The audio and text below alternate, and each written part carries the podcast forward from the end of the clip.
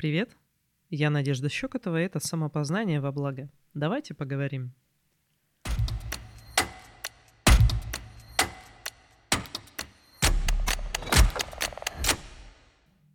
Взрослые и инфантильные люди.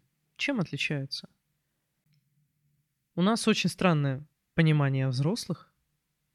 Оно, наверное, идет из детства, когда мы взрослых считаем просто вот людей по возрасту. Взрослый не как состояние, а взрослый как вот возраст. И обычно это люди, на которых э, много ответственности, они страдают, они делают что-то нелюбимое. Еще, если это ваши родители, они еще и могут орать на вас. То есть взрослый — это тот, кто помыкает другими людьми, помыкает детьми, но при этом сам страдает от разного. И как-то не сильно нам хочется быть взрослыми. Мы часто решаем оставаться детьми.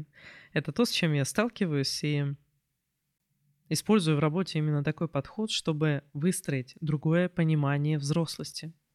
Взрослости как синонима адекватности. Есть такая штука в психологии, называется транзактный анализ. Э, его придумал Эрик Берн, психотерапевт, и он имел такую идею, что человек может справиться ну, практически с любыми психологическими трудностями или даже с психическими заболеваниями, если он будет жить из позиции взрослого. И вот Эрик Берн предложил а, трактовку наших взаимоотношений с людьми, да и с самим собой, в принципе, тоже. Разговоры или трансакции то есть какое-то взаимодействие с трех разных позиций. С позиции родителя, с позиции взрослого, с позиции ребенка. Родитель имеет как бы две такие стороны. Первая — это как опекун, а, как э, человек, который вот следит, помогает. Это как вот в хорошем смысле преподаватель или учитель в школе. В ином смысле, в куда более негативном — это человек, который не опекает и направляет, а человек, который обвиняет. Обвиняет и помыкает. Я полагаю, вы примерно понимаете, что встречается чаще в этой позиции. И позиция ребенка точно так же. В своем позитивном ключе это открытость, узнавание, желание, чтобы направили в том числе. То есть какое-то желание поддержки и узнавание чего-то нового, узнавание этого мира. В негативном ключе это обидчивость, это состояние жертвы, хотя оно может быть присуще и родителю, если он обвиняет кого-то. Но это именно состояние, когда ты мало что решаешь. Вот в негативном состоянии вот этот вот ребенок, это тот, кто мало что решает в жизни, а то и вовсе ничего не решает и ощущает, что от него ничего не зависит. В противовес этому всему позиция взрослого — это адекватная позиция человека, который ощущает собственную ответственность за себя, за свою жизнь и готов принимать за свою жизнь решения. За свою, не за чужую. Когда он точно так же понимает, что другой человек, будучи взрослым, имеет контроль над собой, над своей жизнью, над своими решениями. И самое нормальное, хорошее сотрудничество, равноправное, оно исходит из позиции двух взрослых. И более того, Эрик Берн говорил, что именно из позиции, когда я могу решать за свою жизнь, мы как раз и можем выйти из многих психологических трудностей. Просто потому, что бразды правления у нас. Мы владеем своей жизнью. Вот это ощущение, когда ты во взрослой позиции. Ну и дальше идет тема интеракции родитель-родитель, ребенок-ребенок, чаще всего родитель-ребенок. И мы мало имеем опыта в том, как общаться на уровне взрослых. Просто потому, что Сначала у нас, понятное дело, не этот уровень был, у нас был детско-родительский. И да, кому-то в этом плане повезло, но у большинства именно детско-родительский был. Нам не объясняли, почему мы правы или не правы. Нам могли не верить, хотя мы говорили правду. Нас э, не спрашивали какого-то мнения даже в тех делах, которые нас касаются. Не пытались с нами говорить на равных, объяснять. И вот и получается, что мы вырастаем и, э, по сути, находимся не просто даже в таких инфантильных детско-родительских отношениях, а мы находимся в их самой не лучшей проявленности, именно в такой негативной. Когда в отношениях с людьми мы можем либо чувствовать себя жертвой, либо обвинять. Можно сказать, что мы гоняем по этому треугольнику Карпмана. Спасатель, жертва, тиран. Акцент, наш акцент и внимание смещаются с себя, с собственных желаний, собственных ощущений, собственных стремлений на то, что вовне происходит. Вдруг оказывается, что в нашей жизни виноваты другие люди. Вдруг оказывается, что мы что-то не можем сделать из-за других людей. Вдруг оказывается, что нам кто-то там что-то должен, или мы кому-то там что-то обязаны – Вдруг оказывается, что мы до сих пор чувствуем себя, что мы ответственны за эмоции другого человека. Это все не про взрослость. Это все не про вариант, когда бразды правления и все силы в ваших руках относительно вашей жизни. Это все про расплескивание своих сил, своих ресурсов на то, что мы не контролируем. Мы не контролируем других людей. У них своя голова на плечах. Единственное, как мы можем пытаться это сделать, это манипулировать. Манипулировать обиды, манипулировать чувством вины. И это то, что вы, возможно, делали, то, с чем вы, я думаю, не раз сталкивались. Позиция взрослого.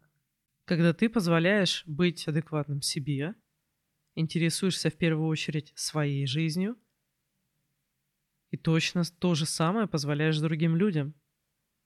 Тебе не хочется их осуждать. Тебе не хочется их обсуждать. Других людей, их жизнь. Потому что ты занят своей. Своей собственной. Ты в ней хочешь что-то делать, потому что ты чувствуешь, что здесь действительно можно что-то сделать. И если есть какая-то задача, ты идешь и находишь ее решение. У тебя нет ощущения бессилия, что ты один напротив всего мира. Нет. И сложности воспринимаются не как какой-то огромный обрыв, который не пройти, а просто как то, что нужно решить.